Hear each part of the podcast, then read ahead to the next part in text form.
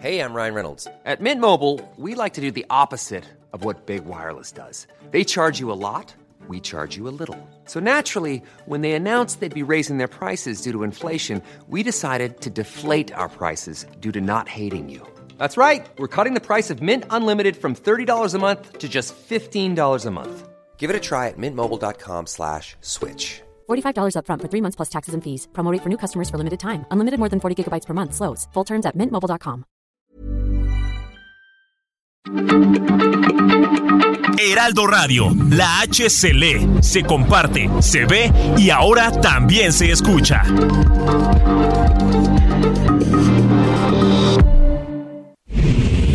Ahora inicia A la Una con Salvador García Soto. A la Una. Donde la información fluye, el análisis se explica y la radio te acompaña. A la Una con Salvador García Soto. A la Una. Comenzamos. Y sea quien sea, no hay privilegios. Yo creo que es un muy buen momento para, para demostrarlo también en unos estados que son eh, fuertes, considerando como lo que es el Estado de México.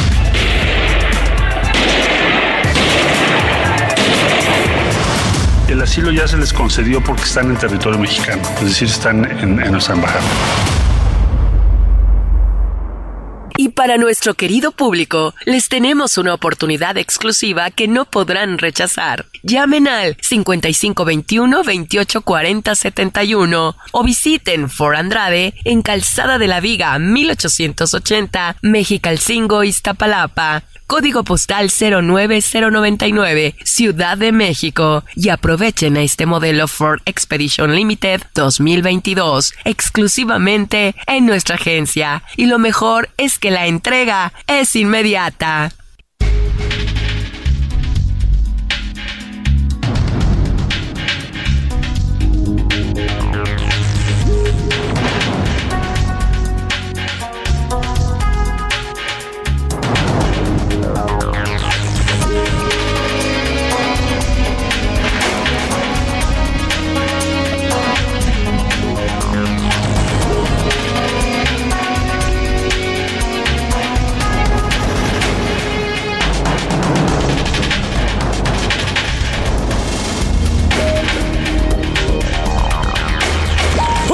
Tarde con dos minutos, una de la tarde con dos minutos. Bienvenidas, bienvenidos a la una con Salvador García Soto en el Heraldo Radio. A nombre del titular de este espacio, el periodista Salvador García Soto, y de todo este gran equipo que hace posible día a día este servicio informativo que le entregamos con muchísimo gusto, con mucho cariño y mucho profesionalismo. Yo soy José Luis Sánchez Macías y le saludo con muchísimo gusto, pero antes le agradezco el favor de su atención, que sintonice, que nos sintonice día a día a través de las diversas formas, no solamente de las ondas gercianas, sino también a través de los medios digitales que son muchísimos. Vamos a informarle, vamos también a entretenerle, vamos a contarle todo lo que ha ocurrido en las últimas 24 horas que nos dejamos de escuchar. Y en este mediodía yo le voy a informar, hoy es martes, martes 20 de diciembre, nos aproximamos, nos quedan nada más cuatro días. En cuatro días estaremos disfrutando de la Nochebuena y después ya de lleno en la Navidad. Así que poco a poco iremos transitando esta semana, eh, lo vamos a ir acompañando y entreteniendo mientras usted, ya sea que regresa del trabajo a su casa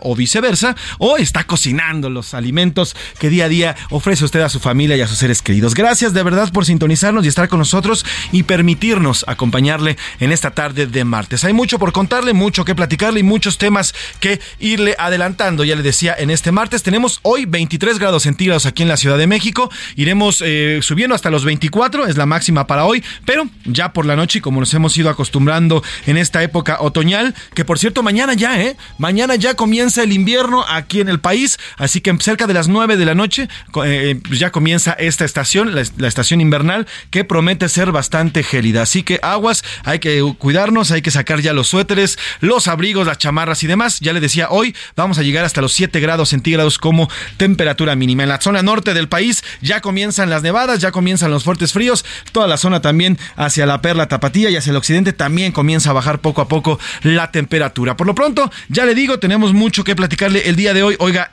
vamos a ir a Jalisco en unos minutos porque, bueno, pues eh, se dio la detención del hermano de el, Mencho, el, este líder del cártel Jalisco Nueva Generación. Hace unos minutos fue informada esta detención allá en Jalisco y bueno, pues hay, eh, si no alerta, si no, si no alarma, por lo menos alerta por parte de las autoridades en Jalisco porque, bueno, pues están esperando. Esperemos que no, tocamos madera que no ocurra, pero podría ocurrir algún tipo de reacción, como siempre lo hemos visto eh, cuando existen pues detenciones de este calibre, de este tipo. Así que hoy, esta, esta mañana, este casi mediodía, fue detenido, fue detenido el señor Antonio Oseguera Cervantes o Tony Montana, como también se le conocía o se le conoce, hermano de Nemesio Oseguera Cervantes, el líder del cártel Jalisco Nueva Generación. Y por la casa, el homicidio de los hermanos Jorge y Andrés Tirado, este que le contamos ayer, dos jóvenes, uno eh, dedicado a las artes y otro dedicado a la música, ambos artistas al final. Bueno, pues eh, además de su tío de 73 años, allá en la colonia Roma, pudo tratarse o pudo haber sido orquestado por la enfermera que cuidaba al ex dueño de la casa. Todo,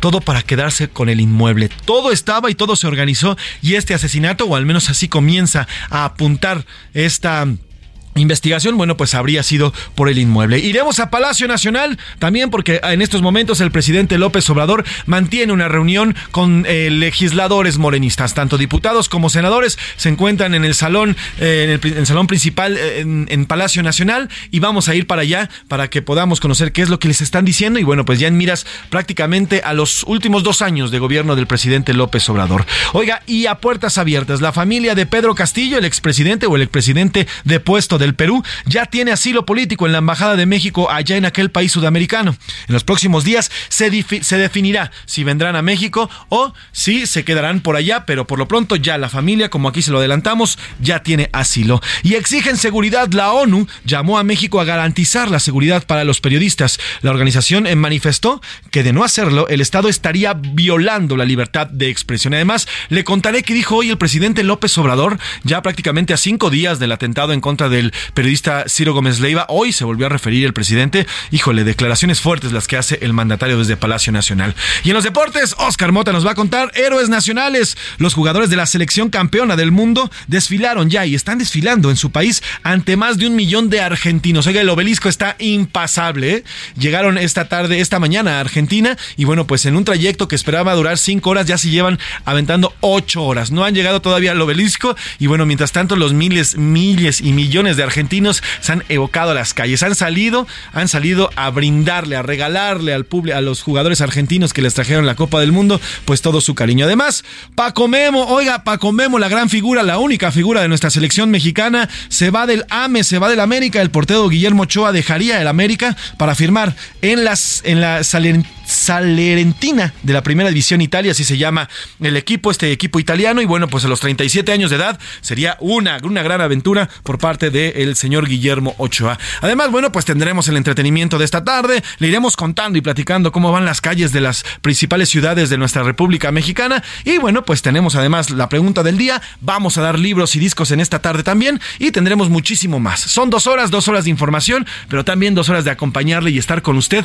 en este martes, martes 20 de diciembre. Sin nada más que decir, ¿qué le parece si nos vamos a la pregunta del día? Porque como siempre decimos, este programa es nada, absolutamente nada, sin usted. En A la Una te escuchamos. Tú haces este programa. Esta es la opinión de hoy.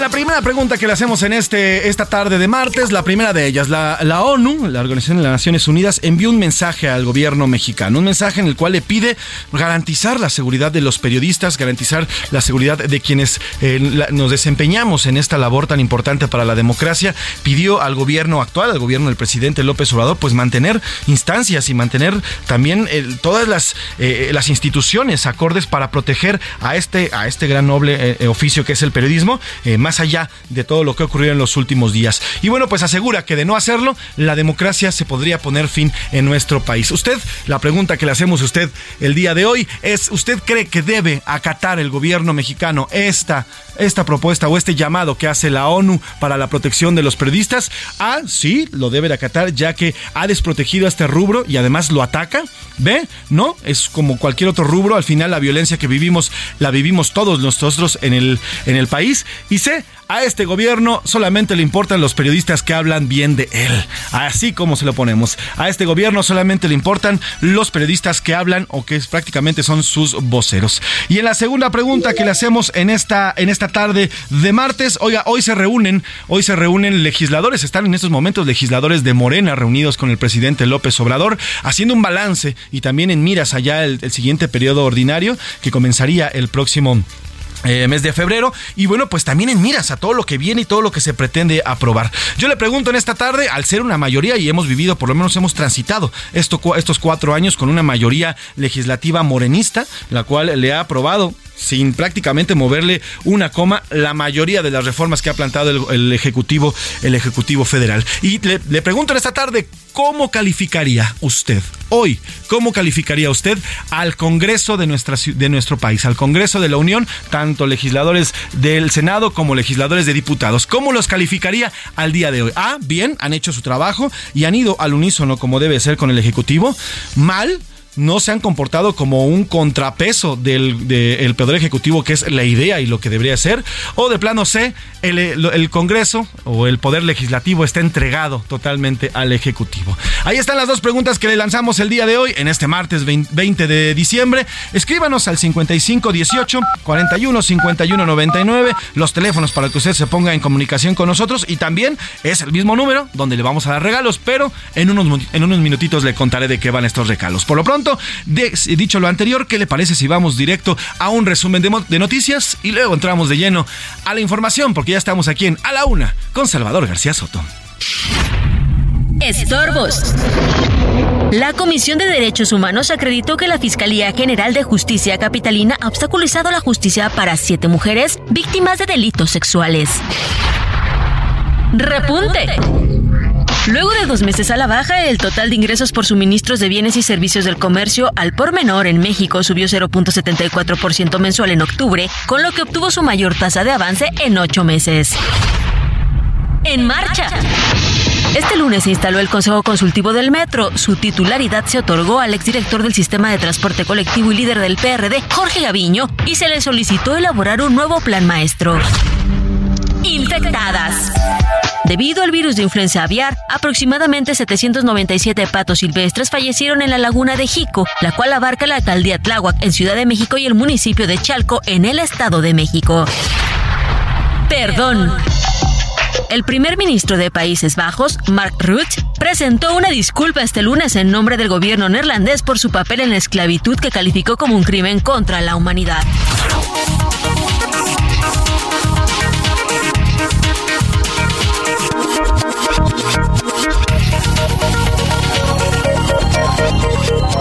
De la tarde con 12 minutos, una de la tarde con 12 minutos y arrancamos con la información. Cerca de las 5 de la mañana con 20 minutos de este martes, elementos de la Secretaría de la Defensa Nacional en coordinación con también elementos de la Fiscalía General de la República y elementos también estatales detuvieron en Tlajomulco de Zúñiga a Antonio Oseguera Cervantes o Tony Montana, hermano de Nemesio Oseguera Cervantes alias El Mencho y líder del cártel Jalisco Nueva Generación.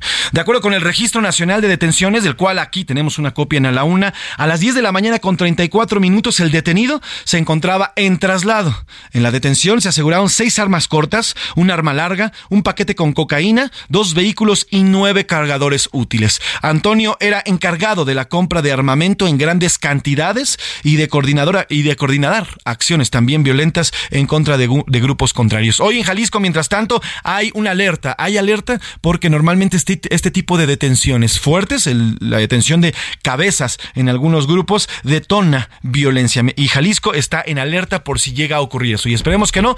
Pero, mientras tanto, vamos directamente hasta allá, hasta la Perla Tapatía, con Mayeli Mariscal, nuestra corresponsal, corresponsal de Heraldo Media Group, que nos tiene los detalles de esto que está ocurriendo, esta detención. Pero al parecer también ya hay alguna quema de vehículos allá en Jalisco. Mayeli, te saludo. Buenas tardes. Cuéntanos.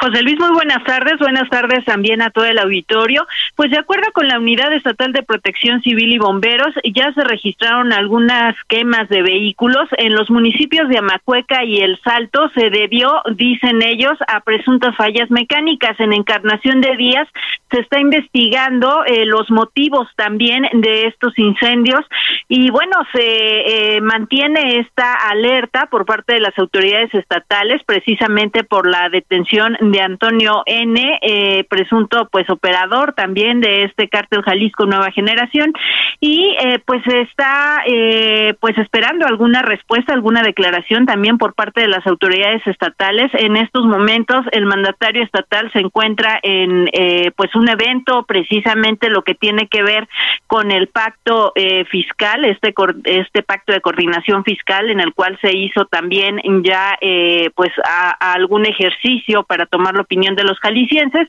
No ha habido declaración por parte de Enrique Alfaro Ramírez, gobernador de Jalisco, y por lo pronto, como bien mencionas, eh, pues todas las áreas están eh, al pendiente, las áreas de seguridad, debido a esta detención que pudiera eh, resultar con algunas represalias o sobre todo bloqueos, como ya se ha registrado en otras ocasiones, como decías, con la detección, detención de cabecillas, sobre todo de grupos del crimen organizado.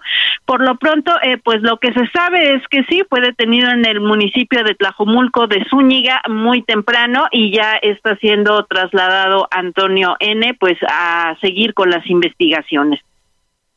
Ahora, Mayeli, ¿qué se ha dicho? Eh, había una orden de, detención en contra de este capo eh, y bueno, pues fue detenido hoy por la mañana. ¿Qué se ha dicho además? si fue detenido con alguien más o fue detenido solo, ¿qué más información se conoce acerca de la detención? Pues hasta estos momentos solo lo que ha dado a conocer eh, de manera oficial el ejército mexicano, que pues montó un operativo en las inmediaciones de este inmueble en el municipio de Tlajomulco de Zúñiga, en donde eh, pues sí fue localizado, incluso se eh, detiene junto con algunas armas y pues ya también están puestas a disposición, se va a seguir la investigación y bueno, esto pudiera ser también o así es como se ha manejado, pues eh, una, un acto derivado de esta desaparición del coronel de caballería José Isidro Grimaldo Muñoz. Desde el pasado 10 de diciembre fue eh, pues interceptado por presuntos integrantes de un grupo del crimen organizado del cartel Jalisco Nueva Generación, en donde ya también la Secretaría de la Defensa Nacional pues está señalando a CR eh, como el responsable de esta privación de la libertad del coronel Grimaldo Muñoz. Hasta ahora eh, se ha informado que, bueno, la, la búsqueda continúa en territorio jalisciense. Más de tres mil elementos fueron desplazados a, acá a la entidad para precisamente llevar a cabo esta investigación, dar con el paradero del coronel y eh, pues pudiera eh, ser un, un acto relacionado esta detención mm, ahora de Antonio N. Sin embargo, pues bueno, repito, no hay pronunciamientos de estos momentos por parte del gobernador de Jalisco. Ahora, Maye, eh, fue localizada, es correcto, el automóvil de este general que nos, este coronel que nos hablas y que desde el 10 de diciembre está desaparecido, ¿correcto? Así es, en el municipio de Tonalá, Jalisco, es en donde se localiza un vehículo tipo Mini Cooper eh, vandalizado en la colonia eh, guadalupana con el vidrio eh, de la parte de, atrás pues totalmente quebrado, algunos impactos de arma de fuego en este vehículo, sin embargo el vehículo pues estaba abandonado, es decir, no había ninguna persona, no había más indicios y pues ya el vehículo está siendo también investigado, puesto a disposición y es que hay que recordar el coronel eh, Grimaldo se encontraba de vacaciones acá en Jalisco y también en Zacatecas, según lo reportado por la Secretaría de la Defensa Nacional. Ese 10 eh, de diciembre él estaba saliendo de una cabaña que estaba rentando en el municipio de Tapalpa y eh, pues ya de regreso presuntamente hacia Tamaulipas a reincorporarse a sus labores, en Tamaulipas es en donde tiene su eh, pues su adscripción o donde está precisamente eh, laborando este militar en activo y es donde fue interceptado debido a un incidente de tránsito en donde estaba detenido, eh, dos vehículos le cierran el paso, lo obligaron a descender del vehículo en el cual se trasladaba y se lo llevan con rumbo desconocido. Es la información oficial, repito, que la Secretaría de la Defensa Nacional ha dado a conocer a través de comunicados o ruedas de prensa y pues por lo pronto continúa esta investigación para dar con el paradero mm, del coronel. Pues Maya, estaremos pendientes. También, por favor, te pido que si llega a haber algún conato de violencia, esperemos que no hay toco madera, pero si llega a ocurrir, nos ponemos en contacto en cualquier momento. ¿Te parece? Te mando un abrazo, Maye, hasta allá, hasta, hasta Jalisco, y estamos en contacto. Buena tarde. Muy buenas tardes. Oiga, y es que mire, el hermano del Mencho, eh, el señor Tony o Tony Montana, como se le conoce, ya había sido detenido en 2015, ahí mismo, en Tlajomulco de Zúñiga, Jalisco, en posesión de dos armas largas, una corta, un vehículo y un paquete de droga. En aquel entonces se le inició un proceso por eh, delitos contra la salud. Sin embargo, salió libre y salió a seguir delinquiendo, a continuar comprando, comprando armas. Es decir, este señor ya estaba, este señor que además es el hermano del, del líder de uno de los principales cárteles de nuestro país, ya había sido detenido y lo liberaron en el mismo lugar donde hoy es detenido prácticamente con lo mismo que traía droga, armas largas y además este cartuchos útiles. ¿Quién sabe qué es lo que está ocurriendo? Y bueno, pues así es nuestro sistema, nuestro sistema penal y judicial. Vamos a estar, vamos a estar pendientes de qué es lo que ocurre y cómo se mueve allá en Jalisco. Por lo pronto, aquí en la Ciudad de México hay reunión. Ya le decía, se reúnen legisladores de Morena con el presidente López Obrador, tanto senadores como diputados, están en Palacio Nacional y en estos momentos el presidente Andrés Manuel López Obrador habla y les dirige un mensaje. Vamos a escuchar parte de él de reconocimiento a ustedes. Es un acto que implica como mujeres, hombres, como ustedes, legisladores, eh, hacen realidad, hacen valer una palabra, un término, un concepto que es fundamental la lealtad.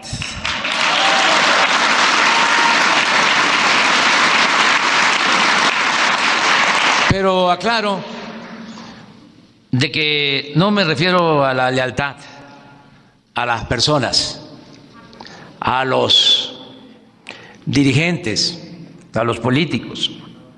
La lealtad más importante es la que se profesa al pueblo y al proyecto de transformación en beneficio del pueblo. Esa es la lealtad.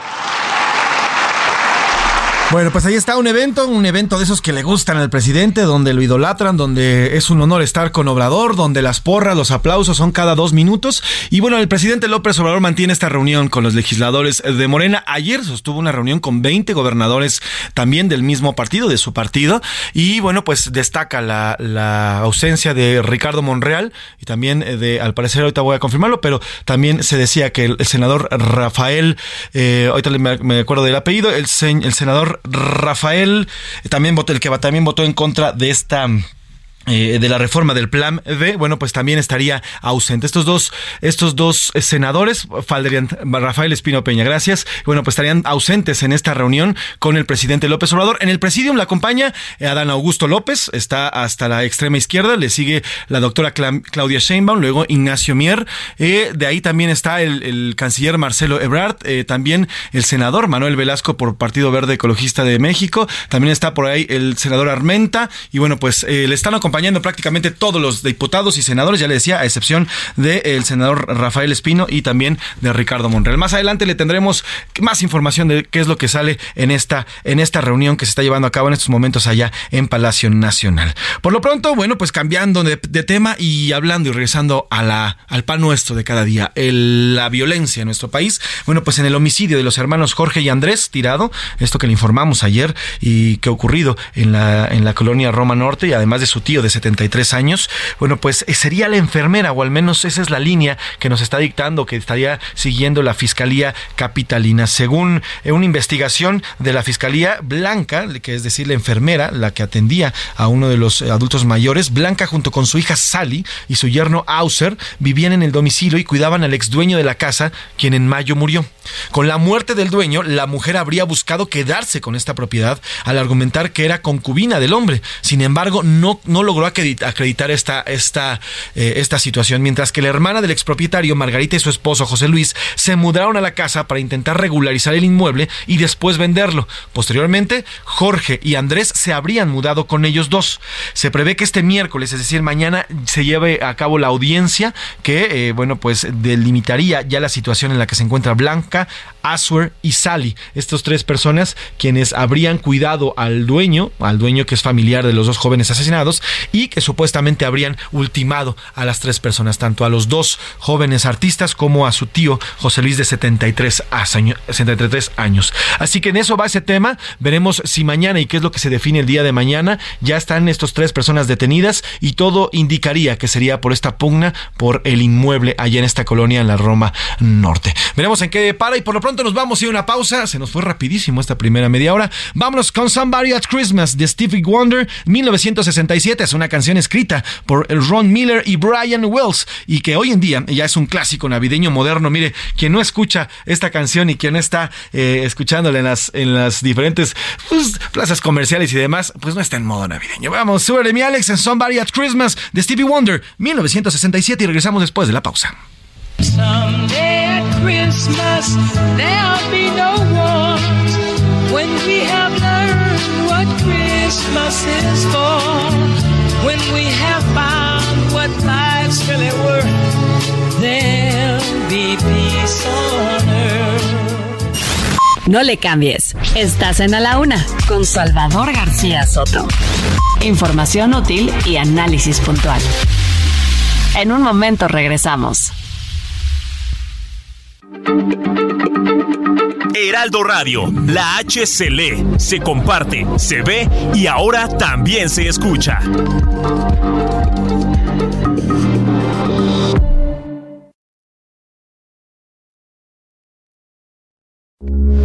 Heraldo Radio, con la H que sí suena y ahora también se escucha. Ya estamos de vuelta en A la Una con Salvador García Soto. Tu compañía diaria al mediodía. Lo mejor de México está en Soriana. Lleva papa blanca a 27.80 el kilo o uva blanca o roja sin semilla a 58.80 el kilo y manzana red en bolsa a 29.80 el kilo. Sí, a solo 29.80 el kilo. Martes y miércoles del campo de Soriana. Solo 20 y 21 de diciembre. Aplica restricciones. La rima de Valdés. O de Valdés la rima. El ataque a un compañero, el que ejerza el periodismo, que se dedique a lo mismo, sea redactor, reportero, es detestable y rastrero y se repudia en el gremio, sea famoso y gane premios o sea un desconocido. Eso no importa, hoy decido hacer un brindis bohemio. Hoy brindo por libertad, por libertad de expresión y me gana la emoción cuando dices la verdad. Comienza la tempestad, aquel que quiera callarnos, pues va a tener que matarnos y aún así, con todo y muerte, nuestra voz será más fuerte. Hoy tenemos que apoyarnos. Hay que sospechar de todos, no está el horno para bollos, en el sistema hay hoyos que nos asustan, ni modo, con mi nombre y con mi apodo, pero firmo lo que rimo, porque atentados no estimo que quiera la sociedad. Va mi solidaridad a informar, no somos mimos. Ya llegó Navidad y otro año te miro a los ojos. Y después de cenar y brindar y de hacernos la foto esta vez pediré de regalo poder estar todos. Aunque en verdad sé que nunca estaremos solos. Déjalo regalo sin abrir y dime que me quieres. Y si tienes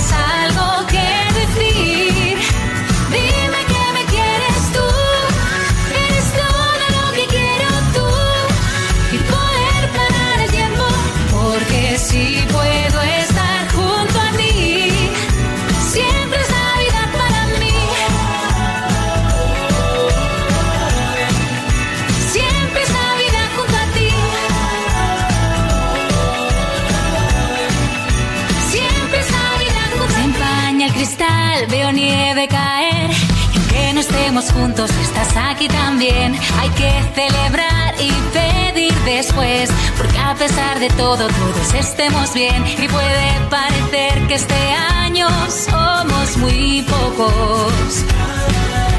Pero en verdad lo que importa es que no estamos solos. Déjalo regalos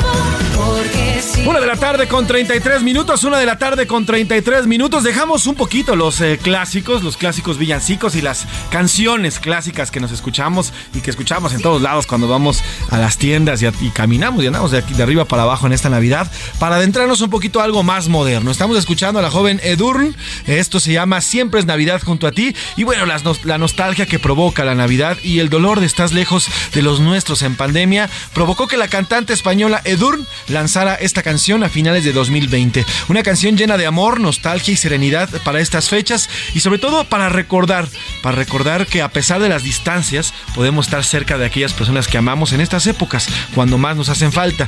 Seguramente usted, yo en casa, por lo menos, por, por ejemplo, tengo un hermano migrante, este año no va a poder venir por cuestiones eh, pues personales y se le va a extrañar en esto, eh, en esta cena navideña y de fin de año, pero al final, como dice Durn, pues siempre, siempre la Navidad de estar junto a ti es mejor y hay formas de estar juntos. Eh, así lo vivimos, ya transitamos, evolucionamos y crecimos como seres humanos luego de vivir esta pandemia, de vivir fechas importantes como la Navidad, como cumpleaños y como otro tipo de, de celebraciones lejos de los que queremos. Y eso nos ha vuelto más fuertes, pero también nos ha llevado a valorar lo que significa la cercanía. Aquí lo platicábamos el año pasado, híjole, un abrazo, un beso, tocar a quien queremos, siempre es necesario. Nos lo quitó durante un tiempo la pandemia, pero hoy, hoy es buen momento, hoy que nos reunimos, nos reunimos, que ya poco a poco comenzamos a recobrar la normalidad, entre comillas. Bueno, pues es momento de decir siempre la Navidad, el Año Nuevo y la vida misma, la vida misma es mejor junto a ti. Trúpale mi Alex Edurn y esto es siempre esta Navidad de 2020. Así estamos celebrando aquí en A la Una, la Navidad que ya está, mire, tocándonos la puerta. Déjalo regalos sin abrir Y si tienes algo que decir, dime que me quieres tú. Eres todo lo que quiero tú y poder parar el tiempo. Porque si puedo estar junto a ti, siempre es Navidad para mí. A la una, con Salvador García Soto. Una de la tarde con 36 minutos, una de la tarde con 36 minutos. Oiga, vamos directamente hacia Perú, hacia el cono sur de nuestro continente, porque la familia de Pedro Castillo, el presidente depuesto allá en el Perú, ya recibe asilo en eh, México, o por lo menos en territorio mexicano, en Perú, es decir, en la embajada de nuestro país allá en aquel país. Esta mañana el canciller Marcelo Ebrard explicó que se encuentran en esta embajada. De acuerdo con el funcionario, solamente falta resolver si vendrán al país o se mantren- mantendrán donde está, dentro de la embajada mexicana allá en el Perú. Así lo explicó el secretario de Relaciones Exteriores, Marcelo Ebrard. El asilo ya se les concedió porque están en territorio mexicano, es decir, están en, nuestra embajada. Y cuando están en la embajada, pues les concedes el asilo. Es una decisión independiente, soberana de México. Eh, ahora lo que se está negociando, que sería el salvoconducto para que si desean salir, lo puedan hacer y venir a México, si así lo desean. Pero están en, en territorio mexicano porque es nuestra embajada. Pues ahí está lo que dice el canciller Marcelo Ebrard. Por lo pronto, bueno, pues este lunes ya llegaron a nuestro país los 22 jóvenes. Aquí le contamos la historia. Estos dos chavos que fueron a disputarse un torneo de fútbol entre 13 y 16 años tienen ellos. Los 20 chavos estaban varados porque luego de que depusieran al presidente Pedro Castillo, se desató una ola de protestas, de violencia, sobre todo en la zona sur, en la parte sur de Perú, la parte de Cusco, la parte de Arequipa, que obligó a que los aeropuertos, los principales aeropuertos se mantuvieran cerrados. Incluso el aeropuerto de Lima se mantuvo un par de un par de días y no cerrado, sí con la actividad limitada. Hoy por fin ya estos 20 chavitos, estos 20 jóvenes ya están aquí en nuestro país y bueno, quien nos tiene la información es Gerardo García, corresponsal de Heraldo Media Group allá en el Estado de México y nos cuenta la historia. ¿Cómo llegaron, querido Gerardo, estos chavos, estos mexicanos que se mantuvieron por lo menos 10 días allá, 10 días en tiempos extras, podríamos decirlo? Buena tarde, Gerardo. Hola, ¿qué tal? Muy buenas tardes, José Luis. Te saludo a ti al auditorio. Fue después de las 16 con 20 horas que el equipo de fútbol varado en Perú desde hace una semana arribó a las instalaciones de la academia ubicada en Toluca, en donde fueron recibidos por sus familiares, amigos y conocidos. Los 22 jóvenes de entre 13 y 16 años de edad y los seis integrantes del cuerpo técnico les fue expresado cariño desde gritos, llantos y obsequios. Los futbolistas pudieron abrazar a los suyos e incluso convivir entre todos tras lograr regresar sanos y salvos de Perú. Incluso en este convivio que tuvieron el día de ayer eh, pudieron degustar la comida mexicana que es de su preferencia, que son los tacos al pastor. El equipo arribó a las instalaciones del Aeropuerto Internacional de la Ciudad de México después de las 14 con 30 horas del día de ayer, travesía en la que admiten ya estaban tranquilos después de haber acudido a, Perú a competir en una justa donde quedaron subcampeones, sin embargo, dado las condiciones de, eh, de crisis política en ese país andino, se complicó su regreso, sin embargo, ya se logró el día de ayer, ya están con sus familiares y lo que ya están esperando precisamente es pasar Navidad con los suyos, porque esa era su gran preocupación el reporte desde el Estado de México. Y el cual te agradezco, Gerardo. Las condiciones en las que están estos jóvenes y sus entrenadores, Gerardo, ¿son óptimas? ¿Están bien? ¿Están bien de salud? Sí, exactamente. Venían un poco más cansados porque eh, nos referían que eh, precisamente estos días fueron de incertidumbre y hasta no podían dormir después de esta celebración que tuvieron. Eh, adelantaban que iban a descansar para estar listos para Navidad, pero estuvieron en buenas condiciones. Hubo buen trato por parte de la Embajada de México allá en Perú. Estuvieron resguardados en todo momento y estuvieron ajenos al conflicto político del país de los, este país. Los padres, Gerardo, ¿qué te dijeron? Al final no todos los padres viajaron con los niños y bueno, pues extrañaron a sus chamacos, ¿no? Sí, precisamente ellos la preocupación que tenían es que en estas fiestas decembrinas estuvieran lejos de casa y también agradecieron tanto al cuerpo técnico como también a la Secretaría de Relaciones Exteriores que hicieran este trabajo para que regresaran a México y a la capital mexiquense después de que lanzaron esta este SOS para que pudieran regresar a sus casas. Dicen que están tranquilos y ahora los van a estar consintiendo por eh, este esta mala experiencia que vivieron en, esa parte de que no podían regresar, pero en el tema futbolístico que continuarán apoyándolos en ese tema. Pues importante, Gerardo, que bueno, que ya están aquí sanos y salvos. Y bueno, recalcar, ¿no? Este subcampeonato que lograron ya fue opacado al final por todo lo que les pasó, pero bueno, subcampeones estos chavos fueron a hacerlo, a diferencia de nuestra selección que nada más fue a hacer el ridículo. Te mando un abrazo, querido Gerardo, gracias por la información. Excelente tarde. Gerardo García, corresponsal, corresponsal allá en el Estado de México. Lo, por cierto, los chavitos llegaron allá al aeropuerto de Toluca y ya están bien sanos y salvos. Oiga, vamos a cambiar de tema. A la una, con Salvador García Soto. Oiga, este día, hoy 20, hoy martes 20 de diciembre, es el último día para que las empresas, todas las empresas, las empresas en general, paguen una prestación que es importantísima para los trabajadores mexicanos. Se trata de nada más y nada menos que del aguinaldo. El aguinaldo que se tiene que pagar en los primeros 20 días de diciembre. ¿Para qué? Pues forma parte de estas prestaciones que cualquier trabajador debe tener. Así que las empresas, los jefes, los patrones, tienen ya algunas horas para eh, otorgar o para pagar esta le digo, esta obligación por parte de los empresarios. Y bueno, para platicar de este tema, tenemos muchas dudas y se han generado muchas dudas al respecto. Le agradezco que nos tome la llamada y le, le, llamamos para que resolvamos algunas dudas al respecto a Selene Cruz Alcalá, y es Procuradora Federal de la Defensa del Trabajo, que nos platica y nos habla sobre esta importante prestación. ¿Cómo estás, Selene? Buenas tardes. ¿Qué tal, José Luis? Muy buenas tardes. Te saludo con mucho gusto a ti y a todo tu auditorio. Eh, gracias por la invitación. Al contrario, gracias a usted por tomarnos la llamada. Oiga, para iniciar, hoy es el último día y no hay más ni hay menos, ¿verdad? Se tiene que entregar hoy sí o sí este aguinaldo.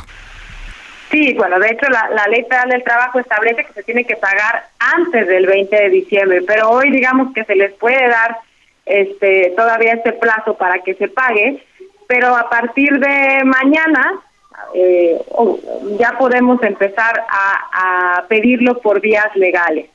Eh, esto significa que, primero voy a, voy a decir una cosa, eh, hay una figura dentro del nuevo sistema laboral que es como eh, una, una nueva forma de trabajar, quizá la reforma laboral más importante en los últimos 100 años en la historia de México, propone a la conciliación como eh, una, una cuestión obligatoria antes de irnos a juicio, antes de llevar un conflicto a los tribunales.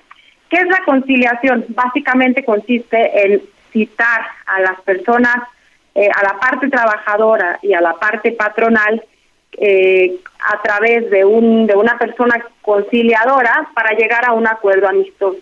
Lo primero que tiene que hacer una persona que se encuentre en el supuesto de que ya, ya es 20 o ya es 21 de diciembre y no le han pagado su aguinaldo, eh, tiene que acudir a la conciliación. Este, hay, este Centro Federal de Conciliación y Arbitraje, dependiendo de la competencia, eh, se va a encargar de hacer este arreglo amistoso. Si las, si las partes llegan a un acuerdo, entonces ahí termina el problema. Pero si no, si no se decide pagar por alguna razón el tema del aguinaldo, al ser una prestación y un derecho de las personas trabajadoras, entonces sí nos iríamos a juicio. Para, ir, para irnos a juicio se requieren de abogados eh, en materia laboral que lleven eh, el asunto a los tribunales laborales. Entonces, para eso sirve la Procuraduría Federal de la Defensa del Trabajo. Aquí eh, somos abogados y abogadas que, que llevamos estos asuntos ante los tribunales. Pero insisto, el primer paso que hay que hacer es agotar la conciliación. ¿Cómo pueden saber a qué centro de conciliación acudir? Yo les recomendaría, por favor, llamar al 800-911-7877. A ver, ¿podemos repetir ese teléfono? 800-911. 78 77. Perfecto. Y 800 717 29 42. Ok. ¿Por, ¿Por, qué te digo esto, José Luis? Eh, hay un, el artículo de, de, de, 527 de la Ley Federal del Trabajo establece una serie de competencias que son federales. Cualquier persona que trabaje en ramas de la industria, como puede ser la textil, la eléctrica, la minera, metalúrgica, petroquímica, cementera, ulera, de celulosa y papel, de aceites y grasas vegetales, alimentos, ferrocarrilera, entre, entre otras, eh, digamos que esa es, esa es una competencia federal y ahí tendrían que acudir al Centro Federal de Conciliación eh, eh, el registro laboral. Pero si no son estas estas materias que establece el artículo 527 de la Ley Federal del Trabajo, entonces serán materia local. Por eso es importante que llamen a estos teléfonos, porque ahí lo que hacemos es hacer una serie de preguntas para detectar eh, qué competencia tiene su asunto, si es federal y local, y orientarles a, dónde, a qué oficina del centro eh, de conciliación tendrían que ir para agotar, insisto, esta etapa conciliatoria. Totalmente de acuerdo. Ahora, Selene, ¿cuánto es lo mínimo que se le tiene que pagar a un trabajador como parte de esta prestación? Lo que dice la ley del trabajo es mínimo 15 días. No hay, hay empresas que tienen contratos este, pues mucho más generosos, ¿no? Y eso ya tendrá que revisar cada quien sus contratos individuales o colectivos pero no pueden pagarle menos de 15 días. ¿Qué pasa, Selene, si la empresa les dice, oye, pues tuvimos un mal año, te vamos a dar una parte, no podemos pagarte los 15 días? ¿Qué pasa si algún trabajador está viviendo esta situación? Eh, insisto, tendrían que irse a la parte conciliatoria. Ayer, por ejemplo, también veíamos en una entrevista pues que muchas empresas quebraron por el tema de la pandemia, ¿no? Y si ese es el supuesto, por ley es una obligación de las empresas entregarlo. Pero si a lo mejor en un arreglo conciliatorio dicen, mira, te voy a pagar una parte ahorita eh, y en tres meses te pago la otra, y la, y la persona trabajadora está de acuerdo, pues entonces se llega a un convenio, a, este arreglo amistoso, y, y pues esperarán los tres meses para que se le pague, ¿no? Y, si no se le pagan, entonces, insisto, nos podemos ir a, demandar a la empresa, pero pues siempre cabe esta posibilidad de, de arreglar las cosas sin tanto pleito, ¿no? Este, eh, para eso es la conciliación y si ambas partes aceptan, se puede. Claro, ¿qué pasa, por ejemplo, Selene? Estamos platicando con Selene Cruz Alcalá, Procuradora Federal de la Defensa del Trabajo, sobre el tema del aguinaldo. Hoy es el último día para entregar esta prestación y le preguntaba a Selene qué pasa si, por ejemplo, la empresa, en lugar de, depositarlo eh, eh, dentro de las primeras 24 horas del 20, lo deposita a la una de la mañana del 21. Eh, ¿Qué pasaría en ese caso? ¿Hay un tipo de sanción a la empresa o, o simplemente no se, no pasa nada y continúa el trabajo normal? No, yo, si, digamos, a menos que el trabajador quiera efectuar alguna una cuestión, pero le están pagando, ¿no? Yo, yo diría, si, si te pagan, pues ya no hay por qué hacer un conflicto, a menos que no le estén pagando lo que le corresponde o que le estén intentando cambiar el aguinaldo por alguna otra, eh, por alguna dádiva o algún cambio de, de horario, cosas que no tienen que ver con, con el dinero que expresamente se le tiene que dar de esos 15 días de salario base a cada trabajador por concepto de aguinaldo. Ahora, Selene, ¿qué pasa para aquellos que perdieron o dejaron de laborar en la empresa durante el año y no se les ha dado su parte proporcional del aguinaldo cuando hubo la liquidación? ¿Es momento también de cobrar este, esta prestación? Sí, por supuesto. Eh, digamos que forma parte de la liquidación, pero si no se les dio, nuevamente nos vamos al centro de conciliación y arbitraje y ahí eh, pues se intenta llegar a la solución del problema, ¿no? El, tema es que se pague, y que se pague lo antes posible.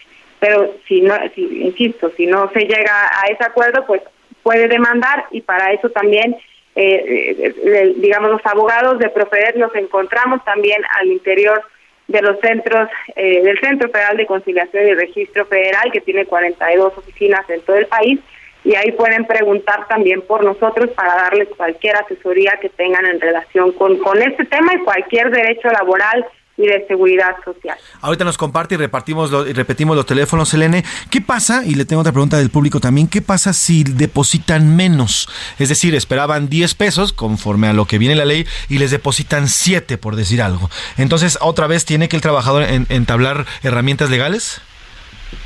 Sí, eh, em, la, eh, la conciliación sí es una herramienta legal, pero es una, insisto, una herramienta amistosa. Por eso es tan importante eh, agotarla, ¿no? Llegar a un acuerdo y, decir, oye, a ver, me, me, ibas a depositar cinco mil pesos y me depositaste cuatro mil.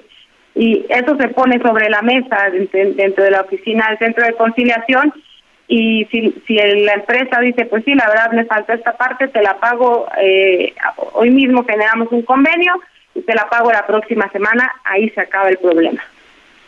Ahora, eh, ¿qué pasa, Selene, si en llega a haber algún tipo de estos problemas que ya hemos platicado, que todo lo, lleva con la conciliación, pero por decir, es, resulta que las personas de recursos humanos en ese momento pues ya se fueron de vacaciones porque estamos en Navidad y entonces eh, pues que se va hasta el próximo año cuando regresen los trabajadores o se va directamente con la Procuraduría del Trabajador y inicia ya el proceso a partir de eso o cómo es la conciliación, se hace primero a través de ustedes y ya después entran las tres partes o primero se hace trabajador patrón y ya después entra la Procuraduría.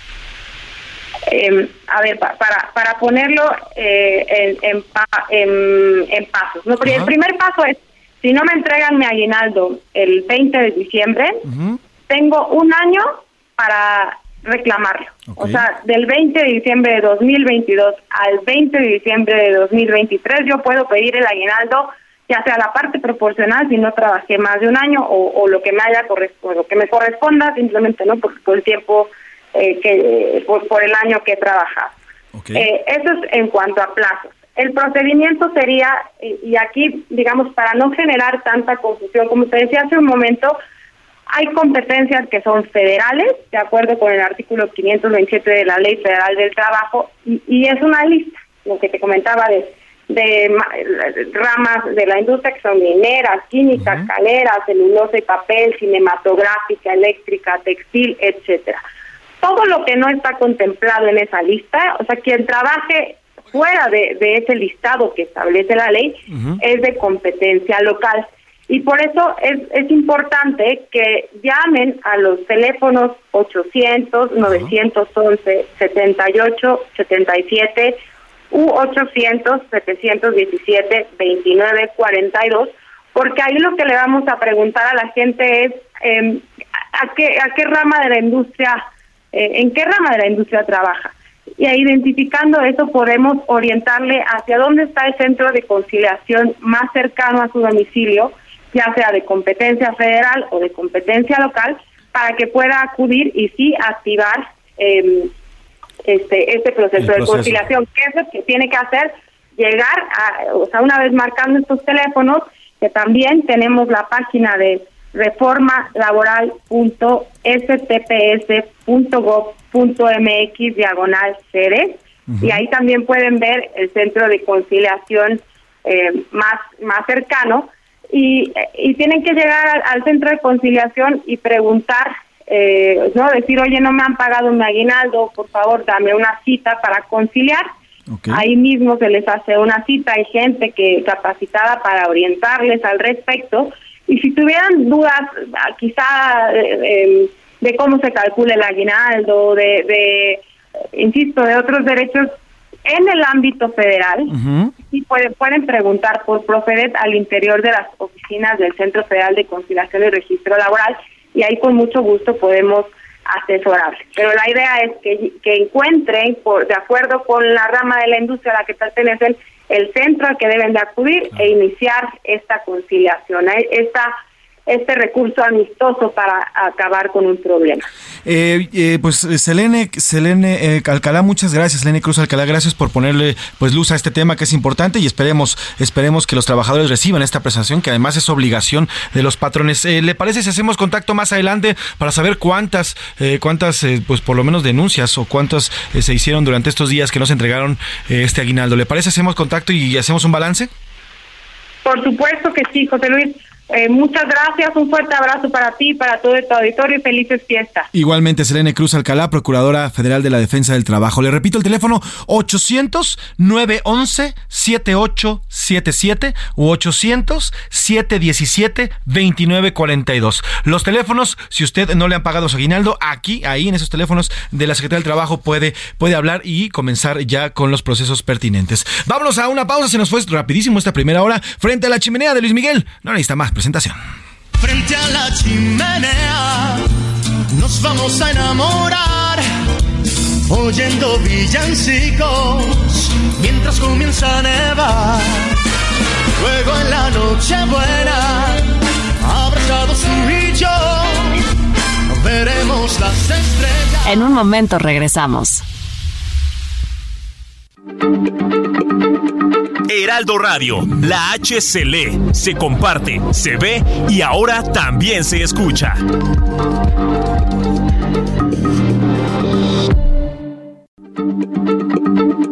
Heraldo Radio, la H se lee, se comparte, se ve y ahora también se escucha.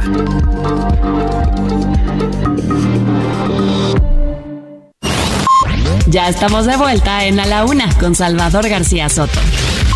Tu compañía diaria al mediodía. En Soriana encuentras la mayor calidad. Lleva pavo ahumado Pilgrims a 136.90 el kilo o pollo entero fresco a 38.90 el kilo y carne molida de res 80-20 a 89.90 el kilo. Soriana, la de todos los mexicanos. A diciembre 21. Aplican restricciones.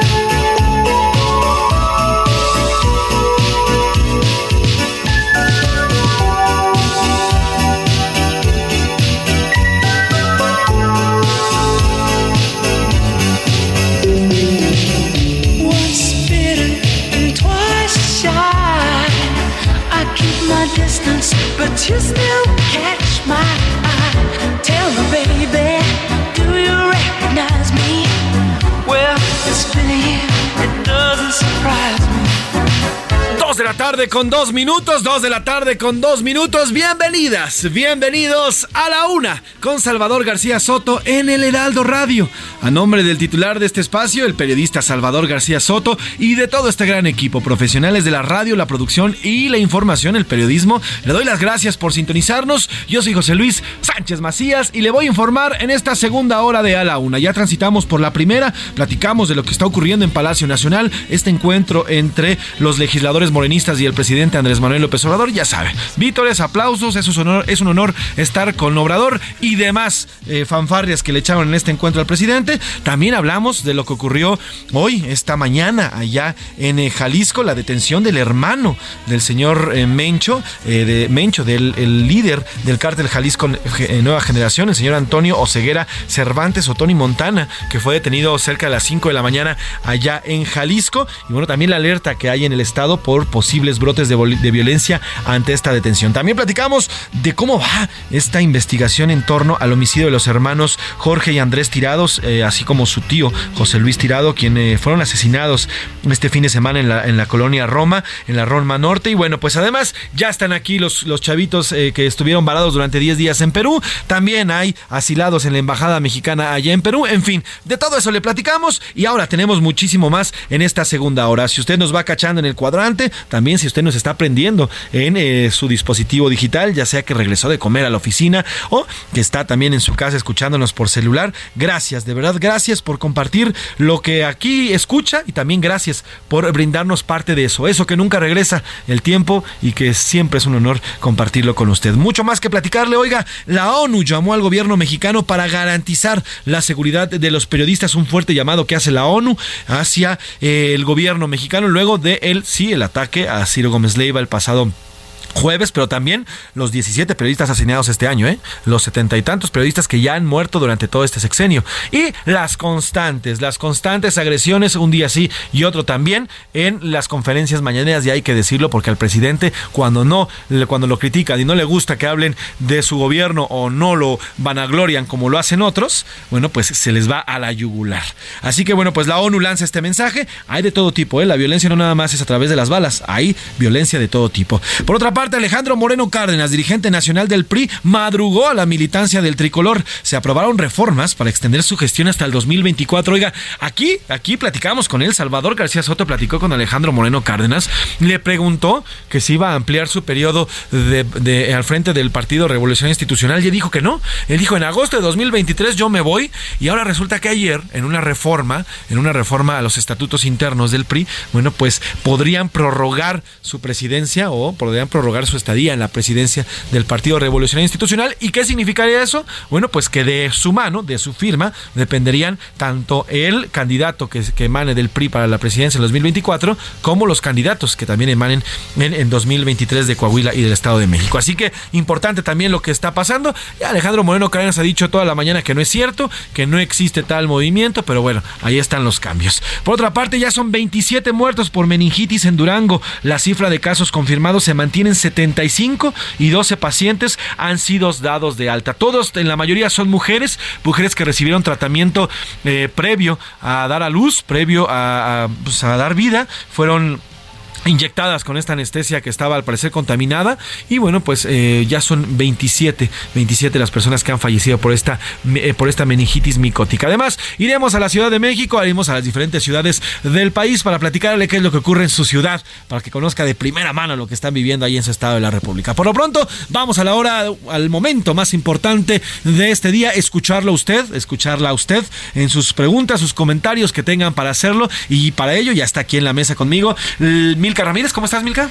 Muy bien, José Luis, ya a un día, tú lo dijiste, a un día del invierno, yo ya estoy así como arañándolo de por favor que ya llegue, porque fíjate que sí es de las épocas que más me gustan del año. A mí nada más por, por lo fashionista, porque me gusta mucho la ropa para invierno, pero yo soy, yo le huyo, le rehuyo al calor, la verdad. Al frío. Al frío. Perdón, al frío.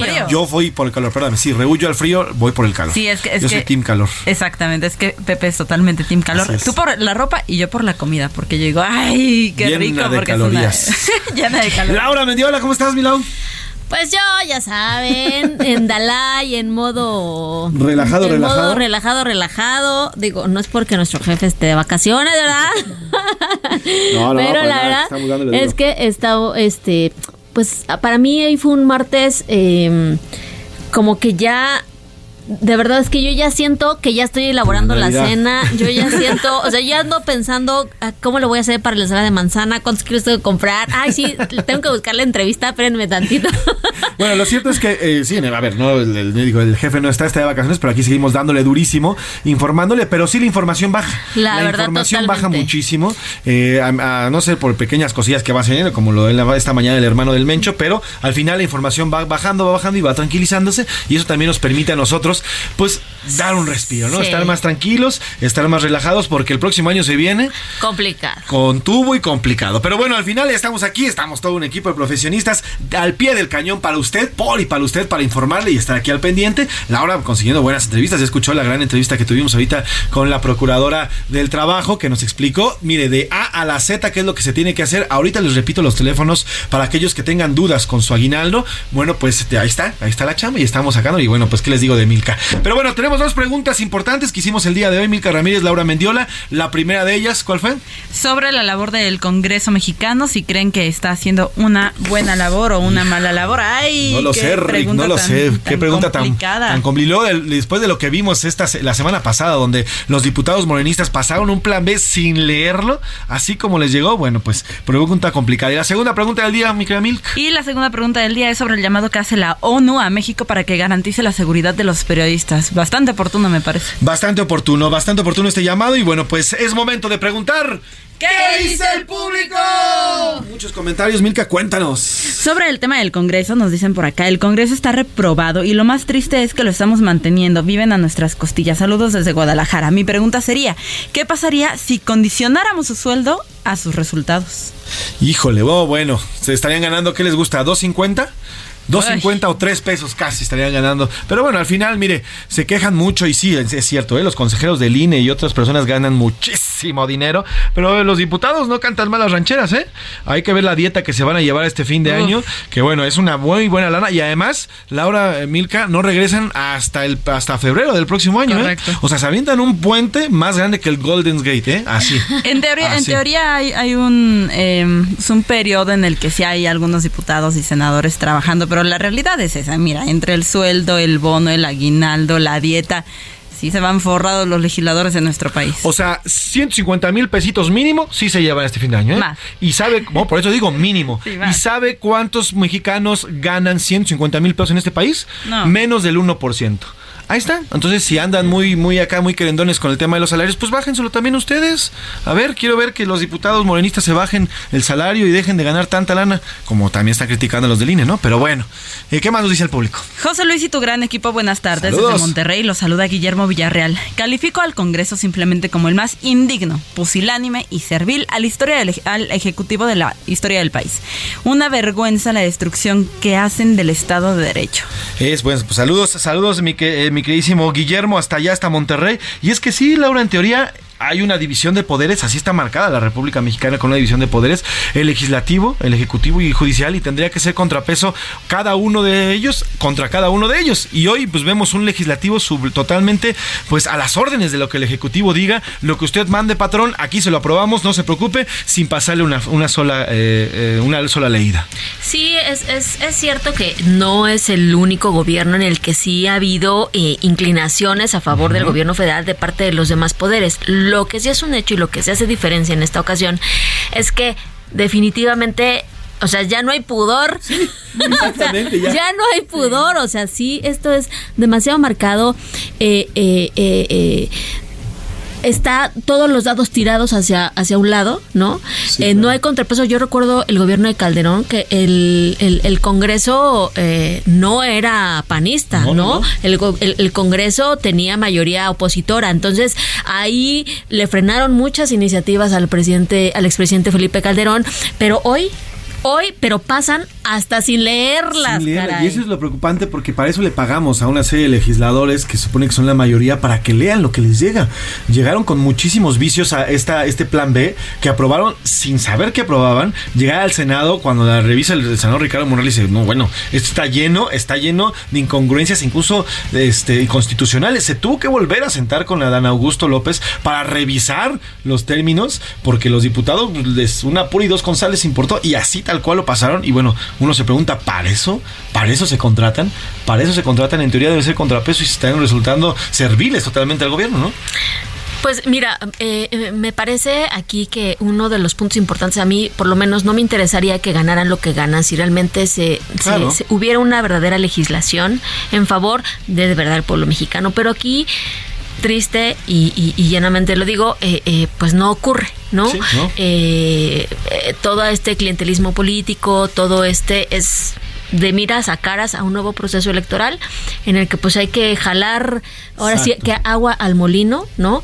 Para pues sí que para consolidar el triunfo de Morena en las próximas elecciones. Sí, hablan y hablan y argumentan en redes y, y demás alocuciones que se trata, Milka, de un tema para, eh, pues, para evitar ya el dispendio que supuestamente tiene el INE, pero lo cierto es que es para trastocar al instituto en miras a dos elecciones importantísimas, que uno significaría robarle los bastiones al PRI, los últimos dos bastiones que tiene el, el- el tricolor, y otro, pues ganar la presidencia para el 2024. Pero miren, aquí hay un punto bien importante y es que a veces a la ciudadanía se nos olvida que nosotros tenemos el poder de elegir, ¿no? Y creo que este punto es importante porque en las próximas elecciones los ciudadanos tenemos las, el sartén por el mango y podemos decir, a ver, voy a votar tal vez por X partido para, para presidente, por X partido, pero entonces voto por otro partido para diputaciones, para senadurías. Y esto es importante porque así se generan los contrapesos. Si nosotros votamos igual, en teoría, si nosotros votamos igual por el mismo partido en toda la planilla, pasa esto. Tenemos un Congreso con mayoría del partido gobernante y entonces el contrapeso se pierde porque al final van afines a un mismo proyecto. Entonces ahí sí yo creo como ciudadanía podríamos hacer el ejercicio de votar de una forma tal vez un poco más eh, um, más plural, plural, ándale, ajá. plural, para que entonces podamos buscar este consenso, ¿no? O sea, porque siempre se repite la misma fórmula. En el gobierno de Peña Nieto fue algo parecido. Decían, es que pasan las iniciativas del Ejecutivo y pareciera que es un mero trámite en el Congreso, pero era lo mismo. El PRI tenía mayoría en el Congreso, en el Senado, en, en diputados. Entonces, como ciudadanía hay que recordar que tenemos el poder de elegir, que es un privilegio. Hay que ocuparlo. Y es también una obligación. ¿Qué más nos dice el público, querida Milka? ¿Qué más nos cuentan? Hola José Luis y las chicas más lindas de la Eso. radio. Ay, ese Alberto de Colima. Colima. No, ya. Al presidente solo le interesan los pseudo periodistas que lo halagan. A los que no lo hacen lo seguirá atacando a pesar de la ONU. Respecto a la reunión en Palacio, el Congreso oficialista le importa más estar bien con el presidente que el futuro de México. Sí, y eso es el, el bien lo que nos dicen por acá también, eh, mi querido eh, José García, saludos hasta allá. Y pues en efecto es lo que yo le decía al arrancar este espacio. A ver, el periodismo es para criticar al poder, para eso, para eso es, eso se trata. Si tú quieres vanagloriar o el, el periodista comienza a vanagloriar lo que hace el gobierno, bueno, entonces son voceros, se convierten en voceros automáticamente, porque al final los, el gobierno está para eso, para eso se rentó, para eso peleó elecciones, para eso buscó llegar a una elección y a un puesto que tiene o que ostentan el día de hoy, para cumplir con lo que se les da. Y si no le están cumpliendo, bueno, pues es deber del periodismo señalarlo. A ver, la seguridad se nos está cayendo a pedazos, si no es que ya se nos cayó desde hace por lo menos dos, dos años. De, de verdad, por más pandemia que hubo, por más eh, bicho que hubo en el país, la violencia continuó. Fue lo único que continuó en nuestro país. La violencia. Y además creció la violencia. Nos dicen, nos dicen que sí, que ya se estableció, que han ido bajando los, los índices y demás. Lo cierto es que este gobierno, este sexenio, va a ser el más violento de todo el país, eh, de toda la historia, o la historia más reciente de nuestro país. Entonces, al final, pues no se está, no se está logrando lo que nos prometieron.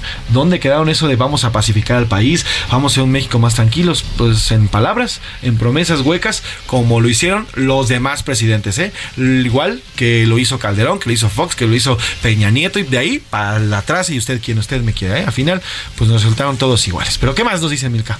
Buenas tardes, un saludo afectuoso y muy feliz Navidad para todos en este genial equipo. Mi opinión es que el loquito solo defiende a quienes lo adulan y hablan bien de él. Al fin el, eh, al fin el golatra. Bueno, pues gracias por sus comentarios. ¿Y en Twitter qué nos dicen, Miguel Lau?